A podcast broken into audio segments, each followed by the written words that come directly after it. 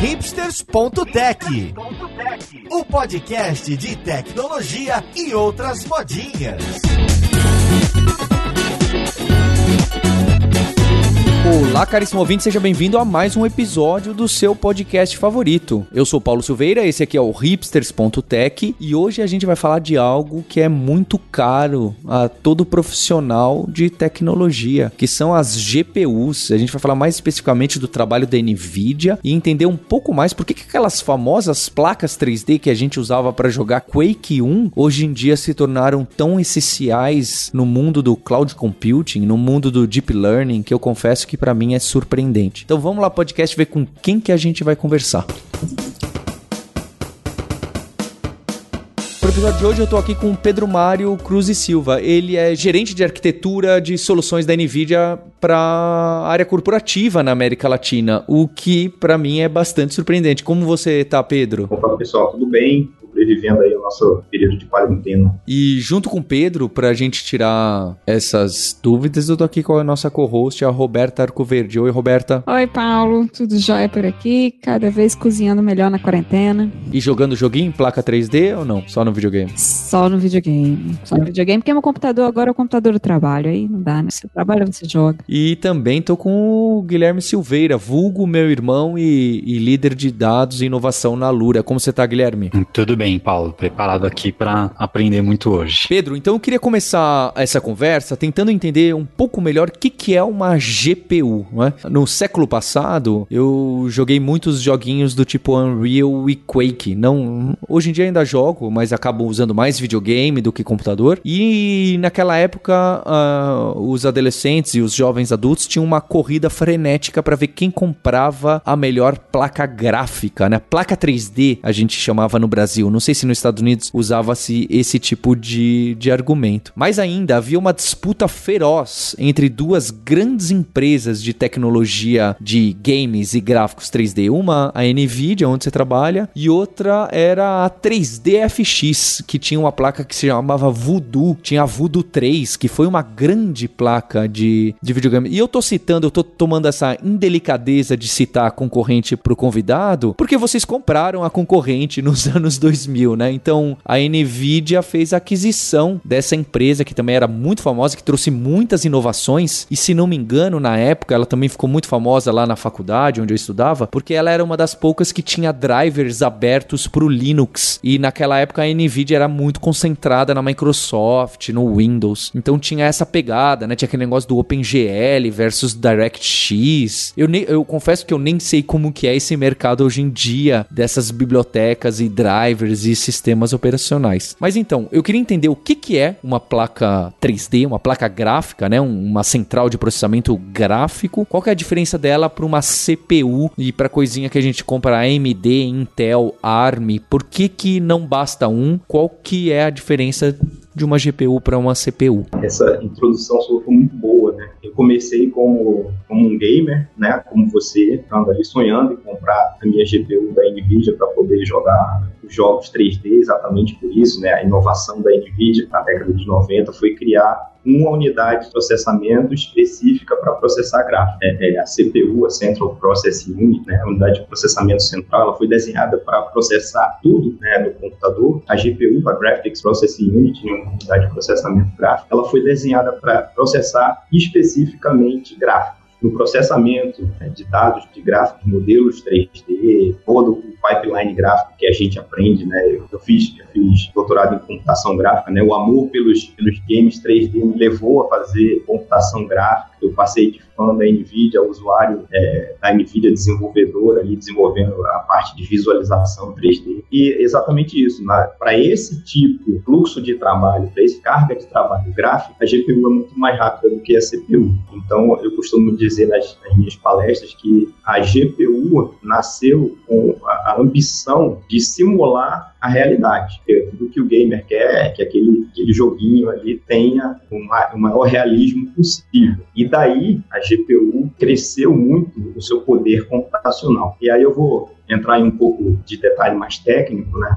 Você, perguntou, mas por que a CPU não deu, não deu conta do, dessa carga de trabalho gráfico? Ao longo do tempo, é, a CPU, a estratégia que a CPU é, utilizou para aumentar o seu poder computacional era fazer instruções cada vez mais rápidas, é baixar a latência, aumentar o clock. Né? E usa, você deve lembrar, sempre estava lançando uma CPU com clock maior, tal, é, fazer instruções cada vez mais rápidas. Já a GPU, exatamente por processar gráfico, a, a, estratégia de aumentar o poder computacional da GPU não era de fazer instruções cada vez mais rápidas, mas sim fazer muitas instruções ao mesmo tempo, tá? Por exemplo, porque exatamente você tinha que processar todos os vértices do modelo poligonal 3D que você tinha, ou você tinha que processar todos os pixels da sua tela ou da sua textura e fazer praticamente a mesma operação, o conjunto de operações para todos os pixels. Então a ideia da, por trás das e até hoje essa estratégia é, persiste. Né? Hoje a gente vê CPU e GPU trabalhando juntas, a CPU com essa abordagem de baixa latência e a GPU com essa como que a gente chama essa abordagem de alto throughput, né? fazer muitas coisas ao mesmo tempo. Uma coisa que a gente está acostumado hoje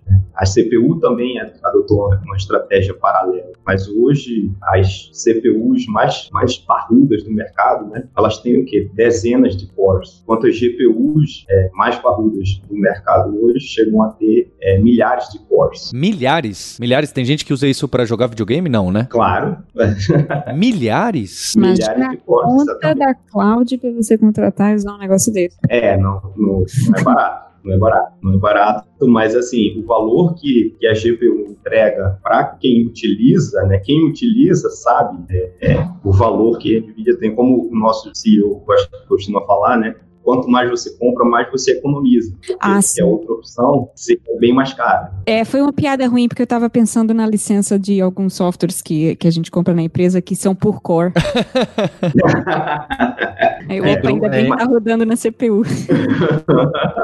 E Pedro, quando você cita que as pessoas usam milhares de GPUs para jogar, elas usam isso no cliente, no videogame, no computador, ou isso é no servidor, no cloud que está processando alguma coisa? Ou é nos é, dois ambientes? É, na verdade, uma CPU tem dezenas de cores, uma GPU tem milhares de cores. Quando você compra, por exemplo, você, o pessoal continua comprando GeForce, né, para jogar no seu computador e assim, os gamers são tão aficionados pela Nvidia, né, e uma marca tão forte que é, é até interessante, né? Porque é, a GPU né, é um componente que vai lá dentro do computador, teoricamente ninguém vê, mas a marca NVIDIA é tão forte que o pessoal, que o gamer ele faz, é, monta aquela máquina transparente e a própria placa ela tem, tem umas luzes lá, não sei o quê, porque realmente o pessoal entende, né? que essa, a, o poder computacional vem da GPU, vem da NVIDIA. Mas hoje você pode jogar na nuvem, né, como muito processamento foi para a nuvem, os games também foram para a nuvem. A gente tem uma plataforma de game online onde o processamento não é feito na sua máquina, é feito na nuvem, que é a, a, nossa plataforma, não é bem a minha área, né? Você vê que eu, eu até tenho o Shield, o NVIDIA Shield, que é o, GeForce, GeForce Now. GeForce é a nossa linha de, de placas de vídeo de GPU para gamers. E é interessante porque no nosso negócio para usuário, a gente não faz a placa, a gente faz só o chip e as outras empresas fazem a, a placa. Eu queria entender que tipo de processamento que é muito feito em paralelo aí por esses cores. É o que? Eu lembro que quando a gente estudava na faculdade, aí eu acho que você se encantou nessa época, é, uhum. e fazer ray tracing, aquelas coisas que hoje em dia se tornam realidade em real time, não é? Tem esse projeto, eu acho que inclusive com vocês e Microsoft, mostrando lá aquele Minecraft todo, é, em vez do que rasterizado, usando é, é, essa tecnologia aí que fica uma imagem bem impressionante. E é o que? É multiplicação de vetor? É aplicação de transformações em matrizes? Que tipo de cálculo que a gente enfia um monte, ó, toque esse um monte e me devolve logo, porque isso é muito importante para eu mostrar essa imagem nessa tela. O que, que são essas operações básicas ou até instruções primárias aí dessa unidade de processamento que ela é tão boa de fazer? Como eu falei, né, eu fiz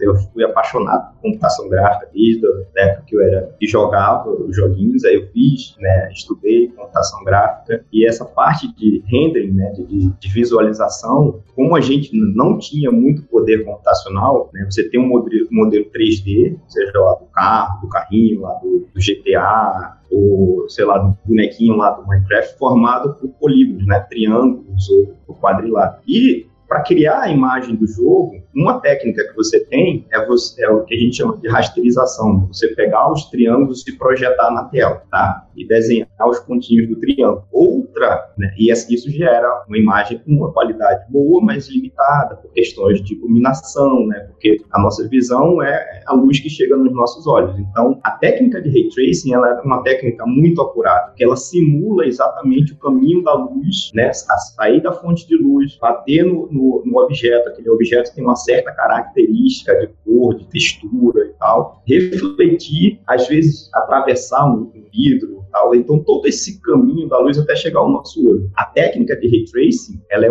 era sempre, ela foi utilizada, é, já era utilizada, por exemplo, nos, no, nos filmes de animação, né, 3D que a gente está acostumado, porque a qualidade visual é muito maior. É, não dava para fazer em tempo real. E o game você precisa é, de tempo real. Então no ano passado, no ano passado, a gente lançou a nossa RTX, e foi exatamente com essa nova tecnologia da NVIDIA, a gente conseguiu colocar o ray tracing feito na GPU. Então, hoje a gente consegue fazer ray tracing em tempo real. Sim, o lançamento da RTX no SIGGRAPH, né, que é o maior congresso de computação gráfica do mundo, foi assim uma, uma coisa é, emocionante, sabe? Assim, o pessoal é, da área de computação gráfica assim, vibrou, assim, e, e hoje a gente vê resultados como o, o Minecraft, né, comparando quando você usa RTX, Ray Tracing em GPU em tempo real, ou você continua usando a técnica antiga do, de, de, projetar os polígonos. É o Matrix mesmo, né? Esse aí é o Matrix. É, isso aí. A, a GPU nasceu com a ambição de simular a realidade perfeita, de estar tá é, geração após geração, inovando nesse, nesse sentido, no que a gente chama de full stack, né? Não só o hardware, não só o chip novo, mas a gente tem muita coisa que a gente coloca no mercado de software, né? São camadas de software.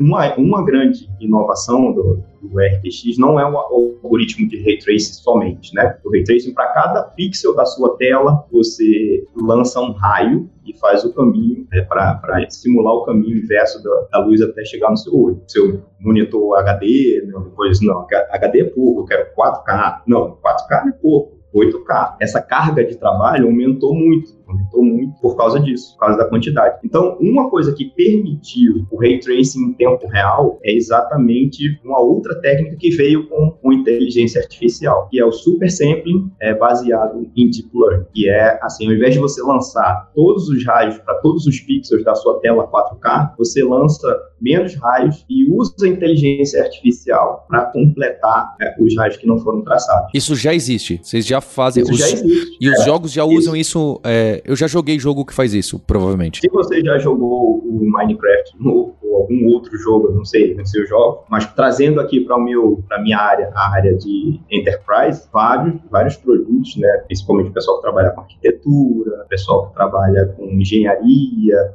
visualização científica, que foi o que eu trabalhei muito tempo, a visualização de dados médicos, por exemplo, fazendo essa coisa do ray tracing é, é em tempo real. Na, é, isso voltando à história da, da, história da Nvidia, né? A Nvidia começou como uma empresa de games, é, entrou na área de enterprise, entrou na área corporativa por causa da parte de visualização, né? Principal indústria automotiva, fazendo o desenho lá dos seus modelos, né? 3D, indústria de produtos mesmo, fazendo protótipo embalagem, produtos, tudo em 3D e necessitava é, de, de mais, quanto, quanto mais fidedigna a imagem, melhor. Quanto mais próximo do, do produto final melhor. Então, a NVIDIA nasceu como empresa de game, depois passou a se posicionar no mercado como uma empresa de computação visual. Computação visual, por que não? Porque incluía todos, todos esses clientes corporativos de mídia entretenimento, de Hollywood, por exemplo, né, lá, os últimos 9 de 10 filmes que ganharam Oscar de efeitos especiais usaram tecnologia da NVIDIA, seja para modelar, criar os modelos 3D, seja para fazer o que eles chamam de, de pixel final, né?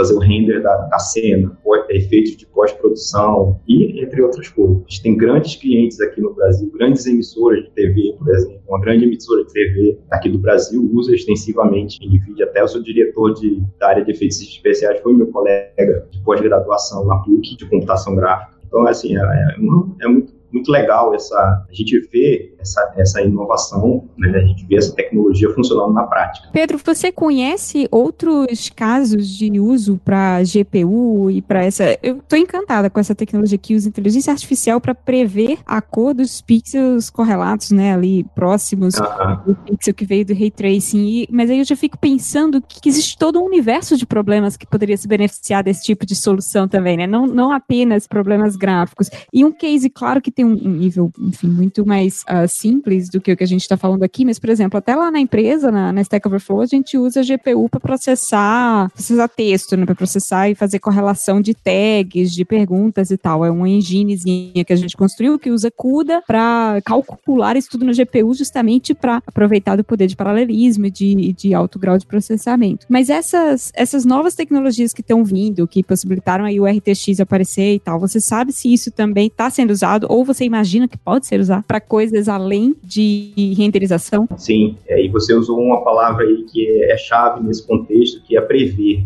voltando na, na, história da GPU sendo criada para simular a realidade né, da melhor forma possível, os pesquisadores de simulação, basicamente, de computação de alto desempenho, né, simulação de previsão do tempo, simulação de propagação da onda, simulação de clima, simulação de várias coisas que você imaginar, descobriram o poder computacional das GPUs que cresceu tanto por causa da demanda insaciável dos jogadores de videogame, chegou um ponto que eles descobriram o seguinte, olha, se eu pegar essa essa minha matriz aqui de simulação, enganar a GPU dizendo que isso aqui é uma textura né, de, um, de um objeto lá do 3D, fizer uma, as contas lá na GPU e trazer de volta transformar no resultado das operações que eu estou simulando aqui, eu consigo fazer a minha simulação de terremoto mais rápido do que eu consigo fazer na CPU. Isso foi um divisor de águas para a NVIDIA, que ela já tinha se estabelecido como uma empresa de computação visual, né, exatamente por causa dessa é, utilização profissional da parte de visualização 3D e tal, e viu um novo, uma nova área, um,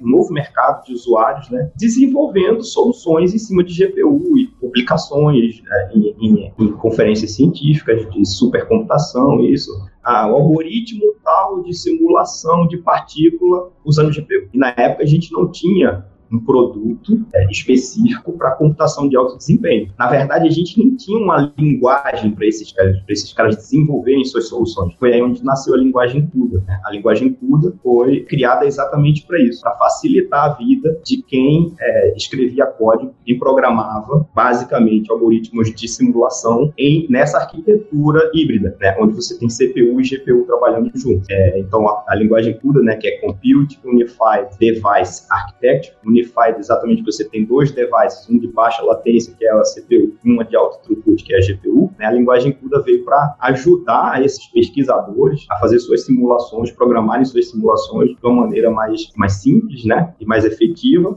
tendo ótimos resultados. Então, a linguagem CUDA foi um, foi um marco aí, e depois disso, né, com esse crescimento da utilização de GPU da NVIDIA dentro desse mercado de supercomputação, a gente criou um hardware específico que foi a Fermi uma GPU especializada em computação para simulação. Né? E o que é a simulação? A simulação é a nossa tentativa de prever o futuro. Por exemplo, se eu conheço as leis da gravidade, né, programo isso no computador, então eu consigo prever, se eu jogar uma bolinha num certo ângulo, numa certa distância, eu consigo prever onde ela vai cair. Isso é simulação. E qual é a diferença desse hardware que vocês produzem para esse caso para o hardware de jogo? O que é que muda né, de, de um para o outro? Olha, por incrível que pareça, muda muito pouco. Né? O chip em si, a arquitetura interna dos SMs, né, dos cores, dos streams, dos processos, ele, ele, muda, ele muda muito pouco. Então, é, eu acho interessante o, o, o Jensen é, falou, né, quando a gente lançou exatamente o, o, RTX, né, que é o Ray Tracing placa, ele falou, é uma recompensa, o Ray Tracing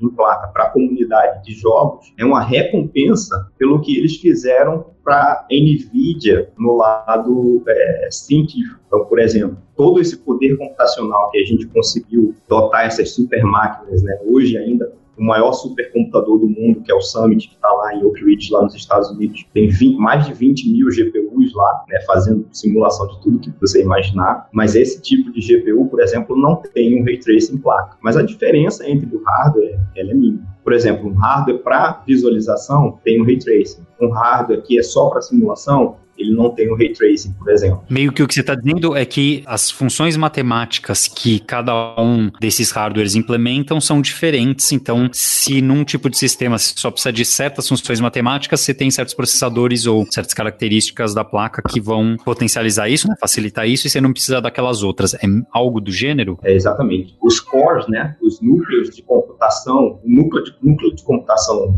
matemático mais simples, o que é que ele faz? Um número vezes outro número mais um terceiro número. É isso que ele faz. Multiplicação em soma. Esse é um core normal, né, o que a gente chama de CUDA cores. Com a parte de inteligência artificial, a gente criou uma nova unidade de processamento chamada Tensor Core. Ao invés de você pegar um número vezes outro número mais um terceiro número em um único ciclo de clock, né, você faz uma matriz vezes outra matriz mais uma terceira matriz em um único ciclo de clock. Você juntou várias operações em um só. Então a gente tinha o CUDA Core, que operava com números. Agora a gente tem o Tensor Core, que opera com tensores, né, com matrizes. É, na parte gráfica, a gente tem os RT Cores, que são cores especializados no algoritmo de Ray Tracing, que é traçado do raio, interseção do raio com o triângulo, interseção. Então, a união desses dessas três unidades de processamento faz o Ray Tracing em tempo real. Ou então, por exemplo, ah, não, essa placa aqui, ela vai para o supercomputador Summit, então ela não precisa de Ray Tracing. Ela tem os CUDA cores e os Tensor cores. Aí vocês compreendem um pouco mais, assim, acho que fica mais claro entender, é que esses três unidades de computação permitiram o Ray Tracing em tempo real. Os CUDA cores para fazer a simulação, né? Porque no jogo você tem que simular, você tem que simular a gravidade, você tem que simular a balística, você tem que simular o movimento do carro, tem que simular um monte de coisa. Os cores de Ray Tracing para pegar um modelo em movimento e gerar a imagem que você vai ver e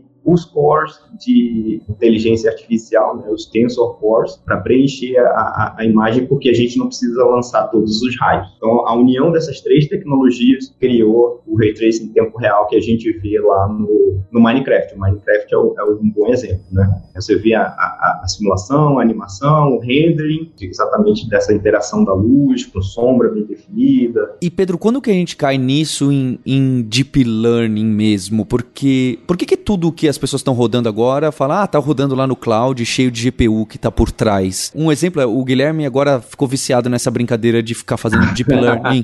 Ele fica fazendo deepfake com a minha cara, com a cara dele, com a cara do Homem de Ferro. E aí ele roda lá um, uns algoritmos no Google Colab ou no Jupyter e que por trás tá chamando um monte de GPU. Por que, que o Deep Learning é que aí essa parte de visual fica um pouco mais clara, faz um pouquinho mais sentido ser a GPU. Mas pensa no Deep Learning lá do, sei lá, AlphaGo, qualquer um desses que jogam, pensam e que não tem imagem, né? Pensa sem processamento de imagem. Por que, que a GPU tá tão forte nesse cloud para Deep Learning? É porque a base lá do monte de rede neural, ou mesmo dos algoritmos de regressão, usa as mesmas primitivas do gráfico? O que que é? Por que que tá tão relacionado? Por que que você se meteu e a NVIDIA se meteu no Corp, né? É quase essa a pergunta. O que que isso favorece? É, exatamente. Essa, a apresentação, tá, essa, essa conversa tá até bem didática, né? Bem, tá bem encadeada. Então, aí foi que eu, eu falei para vocês, quando a NVIDIA me surpreendeu. Então, eu comecei como gamer, estudante de computação gráfica, trabalhei muito tempo desenvolvendo projetos de visualização para uma grande empresa de petróleo, visualização de dados sísmicos, 3D, com Ray Tracing. E, a um certo momento, o meu grupo de pesquisa da universidade né, passou a ser parceiro de pesquisa da NVIDIA, né? Porque a gente fazia muita coisa em cima da NVIDIA de simulação e visualização e tal. E a gente foi para o GTC, que é o GPU Technology Conference, que é a nossa conferência é, anual lá na, no Vale do Silício. Esse ano, infelizmente, teve que ser online, mas acabou sendo um sucesso tão, tão grande quanto. É, e a gente foi apresentar um trabalho exatamente na área de simulação, usando CUDA e tal, não sei o quê. E aí, a NVIDIA, foi exatamente em 2016, quando a NVIDIA lançou a, a, a geração Pascal de GPUs. A primeira, né, nas palavras do Jensen lá no seu keynote, a primeira GPU desenhada para inteligência artificial. E ali ele falava de várias tecnologias que, formavam aquele milagre né, da, da, Pascal. E eu falei, pô, mas NVIDIA, inteligência artificial? O que, que a NVIDIA está se metendo nesse negócio de inteligência artificial? E naquele momento eu não entendia tão bem, depois quando eu entrei na NVIDIA mesmo, lá no GTC já para mim já ficou claro como é que a NVIDIA chegou né, no que a gente chama de inteligência artificial moderna, né, essa, essa revolução, que a gente pode ser a quarta revolução industrial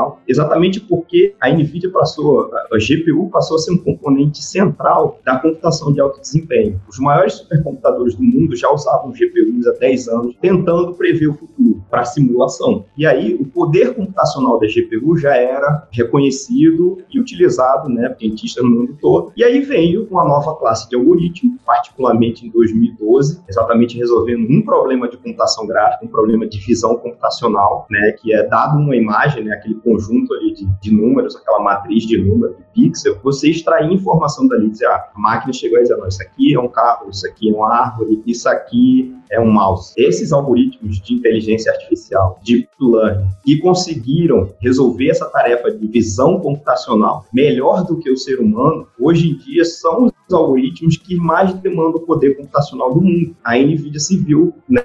A NVIDIA, como já era uma plataforma GPU escuda, como já era a plataforma é, preferida do mundo da computação de alto desempenho, ou como a gente fala de supercomputação, naturalmente foi a plataforma escolhida para ser a base, né, a infraestrutura de poder computacional para a inteligência artificial. Né? Em 2012, a gente teve a primeira submissão nesse concurso, no concurso chamado ImageNet, né, que é exatamente a comunidade de visão computacional disponibilizou várias imagens já anotadas, né? Dada essa imagem, essa aqui é a imagem do carro. Então as pessoas, o desafio era quem conseguia fazer uma, uma solução que classificasse a imagem com a melhor acurácia possível. E aí em 2012, o Alex Krzyzewski, que era aluno de doutorado do professor Geoffrey Hinton da Universidade de Toronto, eles propuseram uma abordagem baseada em Deep Neural Network. Então eles treinaram uma rede neural profunda, uma rede com oito camadas, chamada AlexNet, que é, hoje ela é famosa e conseguiram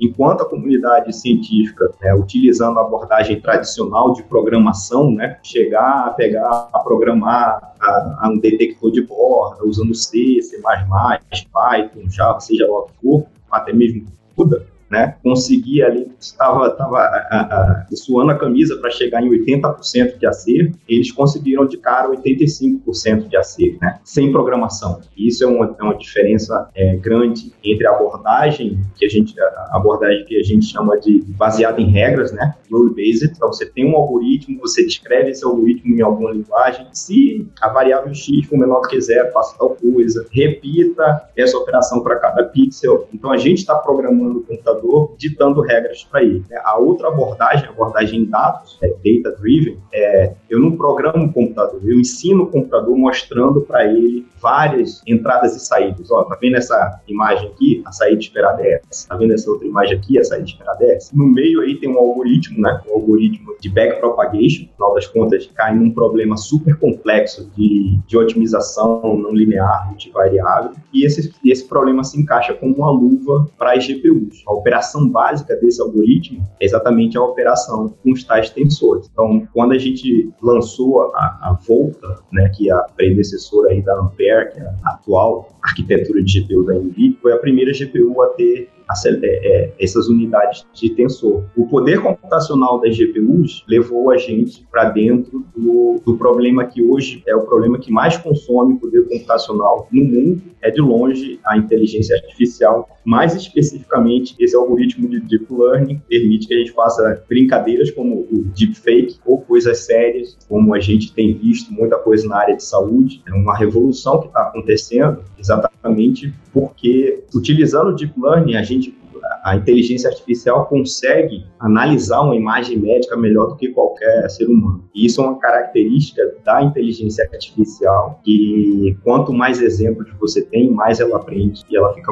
mais inteligente, mais acurado. Isso foi provado cientificamente exatamente com esse concurso que foi o ImageNet, né, que depois do, do AlexNet, uma rede com oito camadas, veio a GoogleNet, uma rede com cento e poucas camadas, e já acertava ali mais de 95%. E quando a Google passou a acertar, né? Quando a rede neural da Google passou a acertar mais do que 95%, ela já passou é, o ser humano. Então, o ser humano médio ali acertaria a classificação de imagem em 80, 85%. E a Microsoft, com a sua rede residual aí, super profunda, aí, quase mil camadas, levou, assim, o estado da arte, 99%, 90% de acerto. E aí a gente viu a explosão da, dessas soluções de IVA, né, de, de Intelligent Video Analytics, ou seja, de analisar vídeo e aí você vê reconhecimento facial, você vê pose estimation, né, detectar posição, ação, ações violentas. A gente está vendo agora também uma, uma, das coisas bem interessantes na área relacionada à pandemia aí, né? É a utilização disso para fazer medir a temperatura das pessoas passando. Tem várias coisas sendo, sendo utilizadas utilizando é, deep learning, usando redes neurais profundas. Só que as redes, essas aplicações de redes neurais profundas, porque se demanda muito poder computacional para treinar uma rede e muito poder computacional para fazer ela rodar em tempo real, realmente só aconteceu só existe, só está acontecendo agora por causa do poder computacional das GPUs. A gente fala que tem três componentes do Big Bang da inteligência artificial moderna. Primeiro, o Big Data, a gente ter essa quantidade enorme de dados digitalizados disponíveis, muitas vezes que a gente chama de dado anotado, onde a gente tem entrada e saída conhecida. Né? A evolução nesses algoritmos, como por exemplo a ideia do a implementação dos algoritmos de treinamento de redes neurais, como a gente viu ali a contribuição do pessoal da Universidade de Toronto, do MIT, de Stanford, evoluindo esses algoritmos de redes neurais e o poder computacional das GPUs. Esses três componentes aí são os componentes fundamentais desse Big Bang que a gente está vendo em inteligência artificial moderna.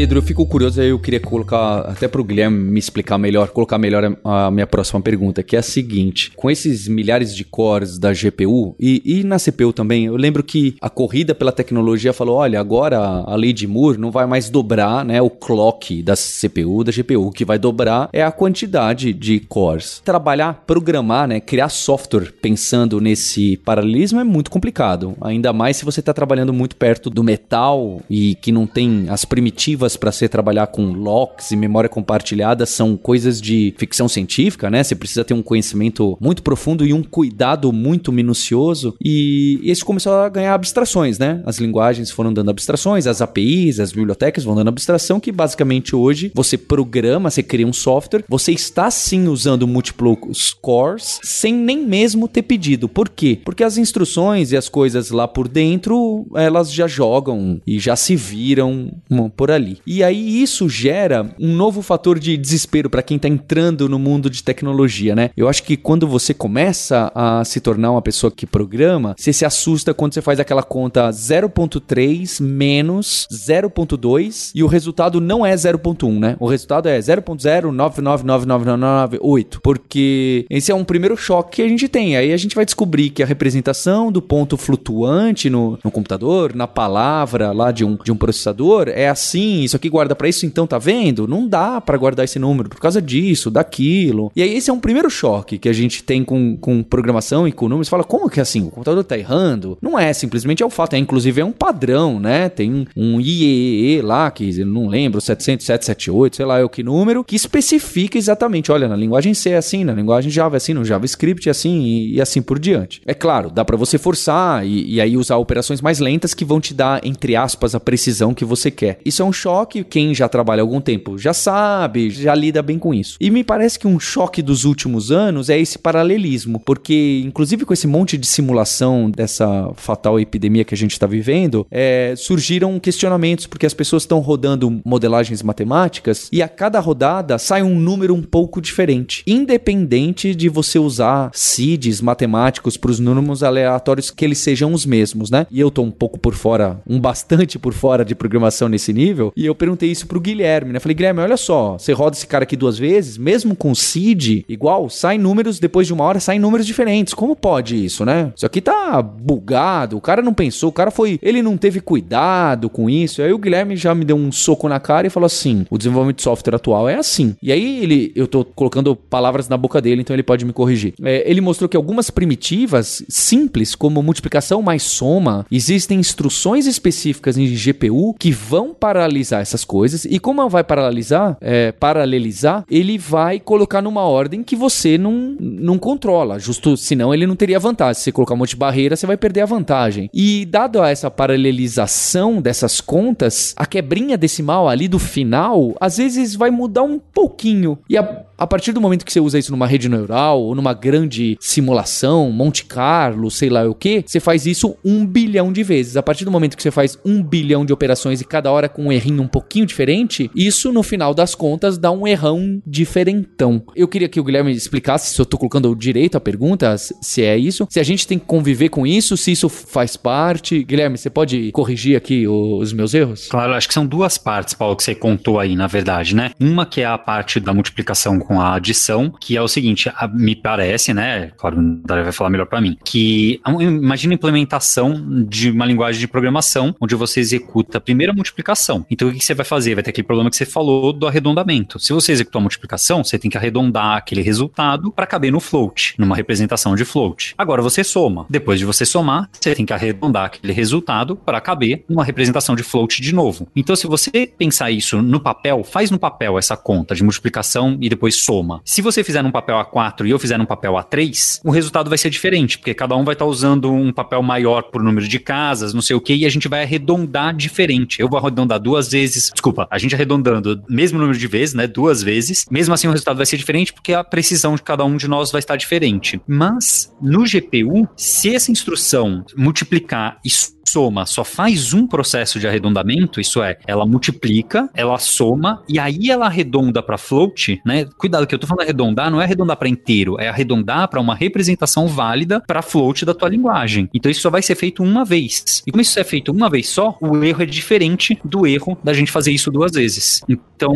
então ignorando ainda o paralelismo por enquanto, só de você jogar do CPU pro GPU em um core só por enquanto, é, você pode ter resultados diferentes porque o float point vai estar tá sendo arredondado mais ou menos vezes. E aí você pode entrar naquela sua questão que você citou de que se o cálculo não só são bilhões de contas, mas é exponencial, né? Você está trabalhando com algo exponencial, o seu erro vai se propagar de uma forma que eu não sei qual é. Vai depender do que você está trabalhando, claro. Mas é, você espera uma propagação um pouquinho mais complicada de umas contas que você está fazendo que são mais simples, né? Então esse é um primeiro ponto que me parece que é o um dos, entre aspas, problemas. Se você tentar executar o mesmo modelo matemático em um CPU e um GPU, ele pode não bater por causa disso. Faz sentido? Total. Assim, vocês me deram tantos ganchos aí que eu não sei, eu fui anotando aqui. Vocês tocaram um ponto crucial do anúncio que a gente teve na semana passada né, da nossa nova arquitetura Ampere e o que permite que a Ampere hoje, para a inteligência artificial, seja 20 vezes mais rápida do que a Volta, que a gente lançou dois anos atrás, uma das tecnologias está exatamente na representação numérica. E é isso que vocês falaram. Assim, eu, sou formado em matemática, né? Então, a gente, uma das coisas que a gente aprende em matemática é provar que entre o número 0 e 1 um, existem infinitos números. Só que o computador, ele tem, ele só pode representar um número finito de números, tá? Exatamente porque ele tem, cada número ele tem que ocupar é, X bits, né? 8 bits, 16 bits, 32 bits, 64 bits. O número de combinações possíveis de 0 e 1 é limitado, né? Imagina, só entre 0 e 1 eu tenho infinitos. Então, quando você pega um número, você tem que escolher se é um número que não existe na tua escala, né? Se não é um número que não existe ali dentro do que, do que o teu computador consegue representar, você tem que, vai ter que arredondar. E aí realmente vem uma coisa interessante. Enquanto né, a comunidade científica trabalhava em resolver problemas de simulação, ter uma precisão maior, ter 64 bits para ter uma representatividade maior de números e os algoritmos, métodos numéricos para controlar essa propagação de erro, a gente chegou até, até isso aí, né, 64 bits. Com essa mudança, né, com essa, essa revolução que a inteligência artificial está causando dentro da comunidade científica, exatamente porque a gente está mudando o nosso método, ah, não é bem mudar o método científico. Imagina o seguinte, como é que funciona a ciência clássica da previsão? Eu observo um fenômeno, tá? eu descrevo esse fenômeno em, em linguagem matemática, né? derivadas, integrais e não sei o quê. Eu pego essas contas, discretizo no computador, em polígonos, em pontos e grades de pontos, né? Implemento ali um o meu algoritmo baseado em regras e a partir daí eu consigo fazer previsões. Eu consigo simular como é que uma onda vai se propagar, eu consigo simular a temperatura, o vento, tal, não sei o que, eu consigo prever o clima daqui a cinco dias, resolvendo equações. E aí eu tenho métodos numéricos aí para controlar essa propagação de erro e eu preciso de 64 bits para ter uma, ter uma maior re representatividade, tá? E com isso eu consigo fazer previsões. Acontece que a inteligência artificial trouxe um paradigma diferente. Eu consigo passar direto da observação para a previsão sem passar por essas etapas todas. Por quê? Porque eu posso colocar, eu treino uma rede passando para ela olha, essa daqui é entrada, essa daqui é saída, essa daqui é entrada, essa daqui é saída, tá? Não tenho que programar, não tenho que escrever equação, não tenho que resolver equação. Eu só preciso mostrar entradas e saídas para ela, que com o tempo ela vai aprender a prever, dado uma entrada não conhecida, ela vai prever a saída, tá? Então, isso é uma mudança radical na maneira de fazer ciência. Eu posso passar diretamente da observação para a previsão. E o que é interessante, a gente viu para esses tipos de problema onde a inteligência artificial está fazendo uma grande diferença, como por exemplo problemas de visão computacional. Hoje, né, reconhecimento de imagem, reconhecimento de facial, a máquina já faz melhor do que a gente. E a gente viu no ano passado uma outra grande inovação assim, disruptiva que foi na área de processamento de linguagem natural.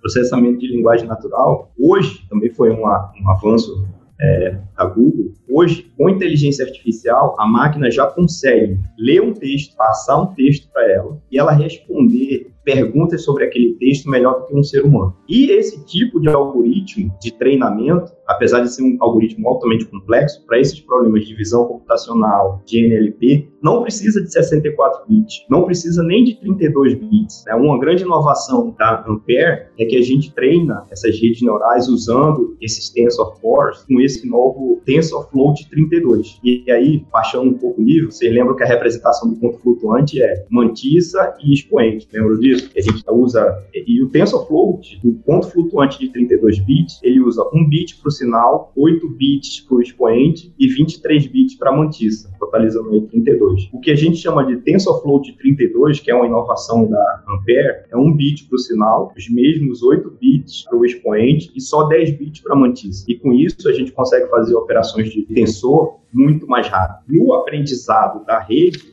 é o mesmo. Tá? A gente não perde tanto acurácia na rede. Então, do ponto de vista aí que, você, que vocês estavam falando do, da representação numérica, é, propagação de erro, a gente conseguiu reduzir o número de bits quando a gente está falando de especificamente de treinamento de, de, de redes neurais né, para inteligência artificial. A gente reduziu o número de bits, a gente controla essa propagação do erro e consegue o que a gente chama de reproducibilidade. Habilidade é você conseguir, é, é você, Guilherme, fazer um experimento no seu computador, com seus dados, não sei o quê, passar para mim os dados e tal, e eu repetir esse experimento na minha máquina e conseguir chegar ao mesmo resultado. Para garantir reproducibilidade, muitas vezes, né, e aí os cientistas que trabalham em cima disso, né, com o que a gente chama de ciência digital, trabalhando com dados digitalizados, com simulação, eles se preocupam muito com isso. Meu experimento digital tem que ter reproducibilidade. Eu não posso fazer o meu experimento aqui quando eu mandar para o meu colega de pesquisa lá, lá em Stanford, ele vai pegar os mesmos dados, vai fazer o experimento, vai ter um resultado diferente, não. Só que a quantidade, hoje em dia, esse software, você pode ter diferença no hardware, na representação, mesmo com o mesmo hardware, você tem ali várias camadas de software. Ah, esse cara usou a biblioteca de álgebra linear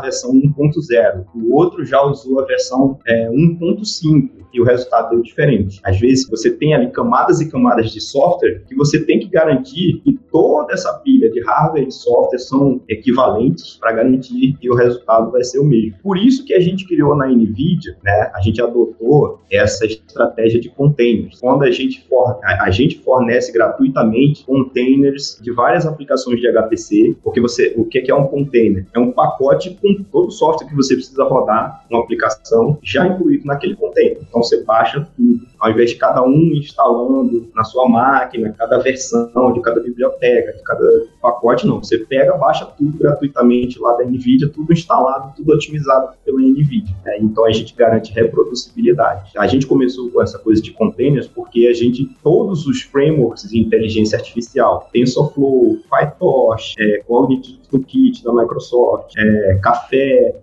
todos esses caras usavam o GPU da NVIDIA para acelerar o treinamento de rede neural. E a gente queria garantir, e todos eles dependem de várias camadas. Quem já tentou instalar TensorFlow do zero sabe o que eu estou falando. Poucos conseguiram, e os que conseguiram às vezes levaram semanas. É, então a gente, o que, a gente colocou tudo dentro de um container, você baixa aquele container da, da internet e, e, e, roda. É um serviço gratuito que a gente tem, chama é, NVIDIA GPU Cloud, né, onde você... E esse negócio deu tão certo com, com, as, com os frameworks de inteligência artificial que a gente criou containers para várias outras plataformas que a gente tem. Por exemplo, nossa plataforma Clara, que é de, de inteligência artificial para a área de saúde, a, a, nossa plataforma Isaac, que é para robótica. Então, toda a pilha de software né, já vem instalada, otimizada pelo time da NK para garantir essa reproducibilidade. No TensorFlow, principalmente nas bibliotecas né, de machine learning que eu experimentei, etc., elas utilizavam, acho que uma versão, talvez, acho que 2017, 2018, de, da CUDNN, da NVIDIA, que nem tudo, ou talvez acho que era mais antiga, provavelmente, nem tudo tinha a opção determinista mística, se eu não me engano. E parece que aí cada vez mais, né, acho que principalmente isso eu tenho certeza que eu dei uma googlada agora para lembrar, acho que era a operação de reduce que não era determinística até determinado momento, e aí foi entrando a implementação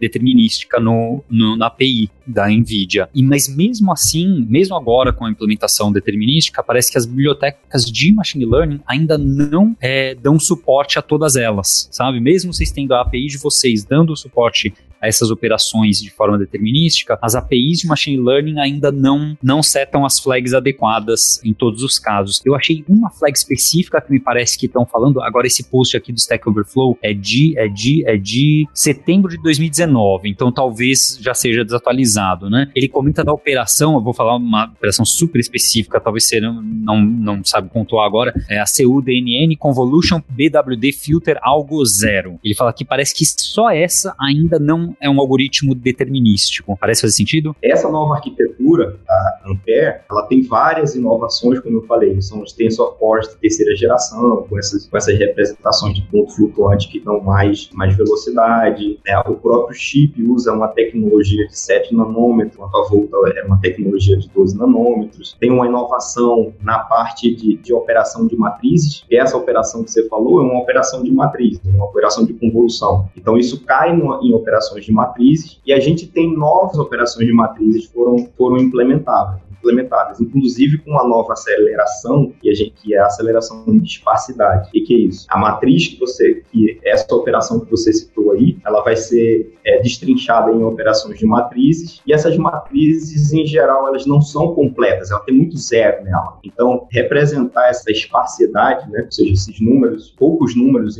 a gente representa só os valores não nulos. Então, semana passada a gente lançou, a gente lançou essa nova arquitetura. Em cima dessa arquitetura, uma nova versão da linguagem CUDA e em cima da nova versão da linguagem CUDA também uma nova versão da CUDNN e, e, isso vai subindo, né? A CUDNN é usada pelo TensorFlow, pelo PyTorch, Cognitive Toolkit e a gente tem que ver se essa questão aí persiste nessa nova versão. Fazer um teste desse não é difícil, exatamente porque a gente tem um NVIDIA GPU Cloud, onde eu posso daqui a pouco baixar o TensorFlow já com toda essa pilha nova de software gratuitamente lá no NVIDIA GPU Cloud e testar essa função exatamente. Então, é uma plataforma, né? E o que, é a plataforma? exatamente hardware e software evoluindo juntos e estão evoluindo numa velocidade muito grande. Então, por isso que você falou, de repente essa pergunta do Stack Overflow já não faz mais sentido hoje, porque ela é de 2019. Nesse meio tempo, é, já lançou um novo TensorFlow, já lançou uma nova DNN, CUDA novo, tudo, tudo novo. Então, faz parte da nossa estratégia da NVIDIA, é um componente essencial da nossa estratégia da NVIDIA, exatamente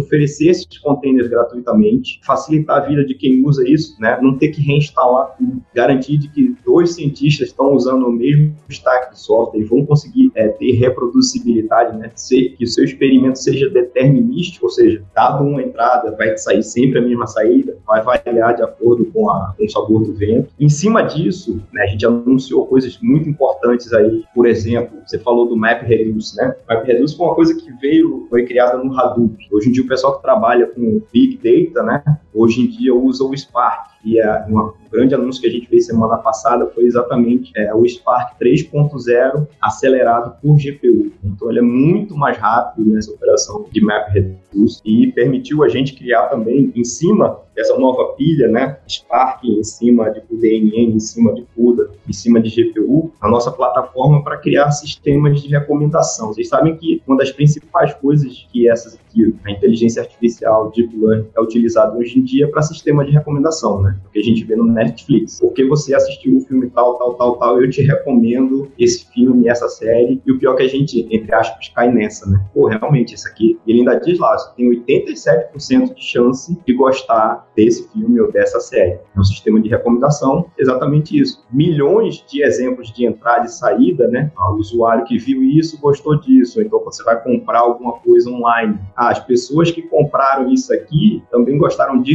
disso, disso. O pior é que você olha lá e fala, hum, realmente isso aqui é interessante. É uma rede neural que aprende o nosso comportamento e a gente anunciou o Merlin. Merlin, exatamente, a nossa plataforma para desenvolver sistemas de recomendação baseado em GPU. Por que GPU? Porque para o sistema de recomendação ele não é programado, ele é treinado, baseado no comportamento de milhões de usuários do Netflix, baseado no comportamento de milhões de clientes da Amazon, treina-se uma, uma rede neural profunda, uma rede de deep learning, que consegue prever o que um cliente, um, um, um usuário vai, vai querer, baseado nas escolhas que ele já fez, tá? E treinar uma rede neural profunda com milhões e bilhões de entradas exige um poder computacional profissional extremamente grande. É uma coisa que, trabalhando na América Latina e comparando as iniciativas lá fora, é meio que você comparar um recurso.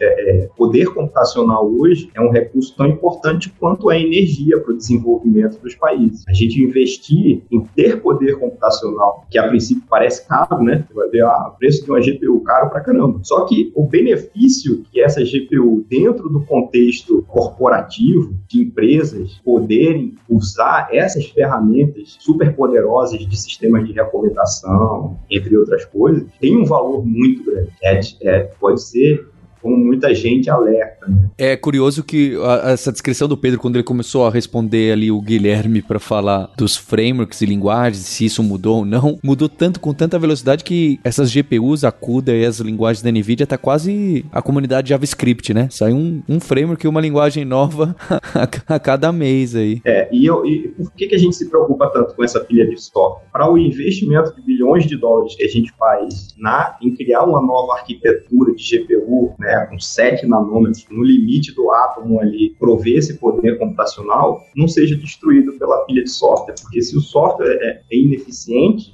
não adianta você ter um poder computacional absurdo no teu hardware. Então, essa preocupação com o full stack, né, desde o hardware, todas as bibliotecas até chegar na ponta, é a nossa preocupação, exatamente porque a preocupação é essa revolução da inteligência artificial pode aumentar ainda mais a distância entre os países desenvolvidos e os subdesenvolvidos. Sem capacidade computacional, a gente não vai entrar, na, a gente não vai aproveitar os benefícios da inteligência artificial moderna e a gente vai ficar cada vez mais para trás.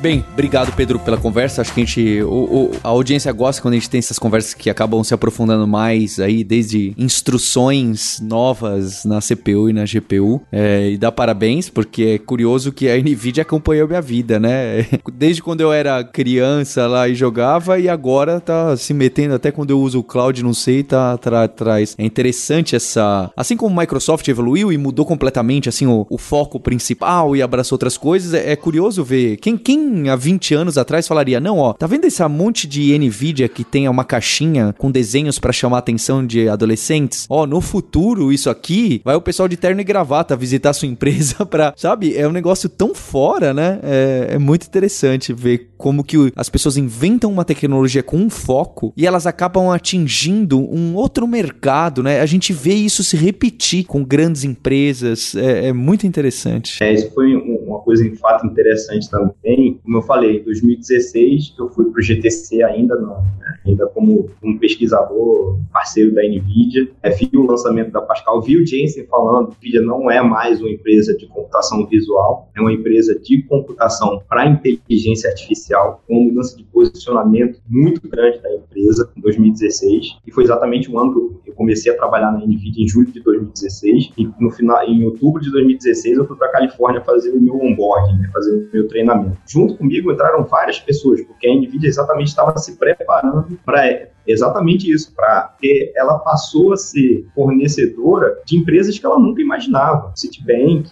Hospital não sei das quantas, todo mundo, qualquer, toda empresa pode usar inteligência artificial em várias áreas. E eu achei engraçado o pessoal que estava vindo de outras empresas grandes também já estavam acostumados a trabalhar com clientes é, corporativos, falando pro, lá no treinamento a primeira coisa que a NVIDIA vai ter que mudar é o site. Você entra no site, na época, né? Você entrava no site da NVIDIA, só tinha coisa de joguinho. Aí um dos caras, exatamente que ele tinha sido contratado para trabalhar lá, lá em Nova York, né, atendendo clientes corporativos da área de finanças, ele falou, cara, não pode, um cliente meu, né, de terno e gravata, como você falou, vai entrar no site desse e vai achar que entrou no site errado. E a gente tem soluções para a área de, de finanças, né, baseadas em learning, previsão de risco, um monte de coisa. E interessante que o hardware é o mesmo, uma boa parte da pilha de software é a mesma, a arquitetura é uma única arquitetura, mas que é capaz de atender aí uma, um espectro de aplicações e soluções de inteligência artificial de várias áreas. O alcance é, é, é incrível, né? Outra coisa interessante que a gente anunciou na, no keynote do foi o Jarvis, né, que é exatamente uma plataforma para você ter uma inteligência artificial conversacional multimodal. Ou seja, são várias redes neurais trabalhando ao mesmo tempo para você se comunicar e ela processa, ela entende o que você fala, ou seja, aí já tem uma rede neural de, de speech recognition, né, que processa áudio, uma rede neural de, de NLP, de Natural Language, Language Processing, né,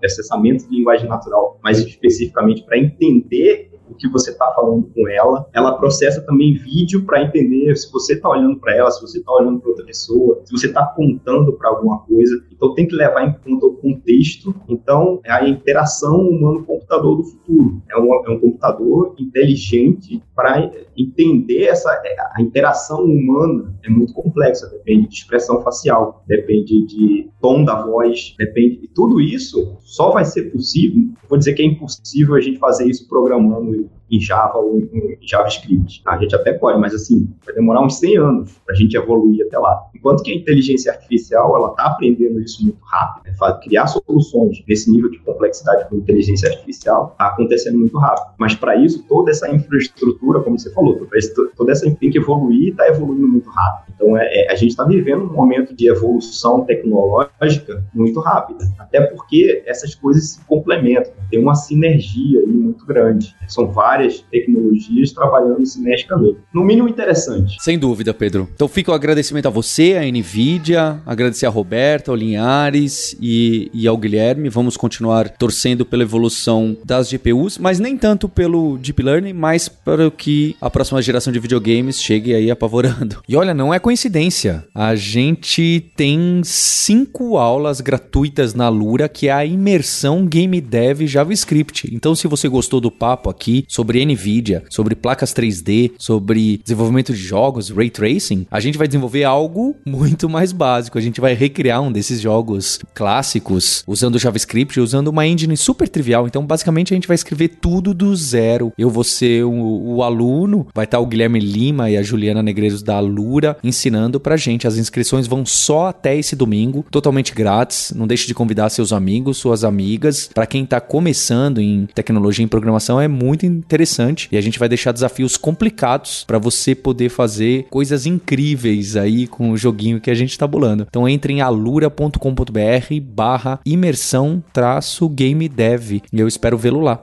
Muito obrigado e um agradecimento especial a você ouvinte pela audiência. E a gente tem um compromisso na próxima terça-feira. Hipsters, abraços. Tchau.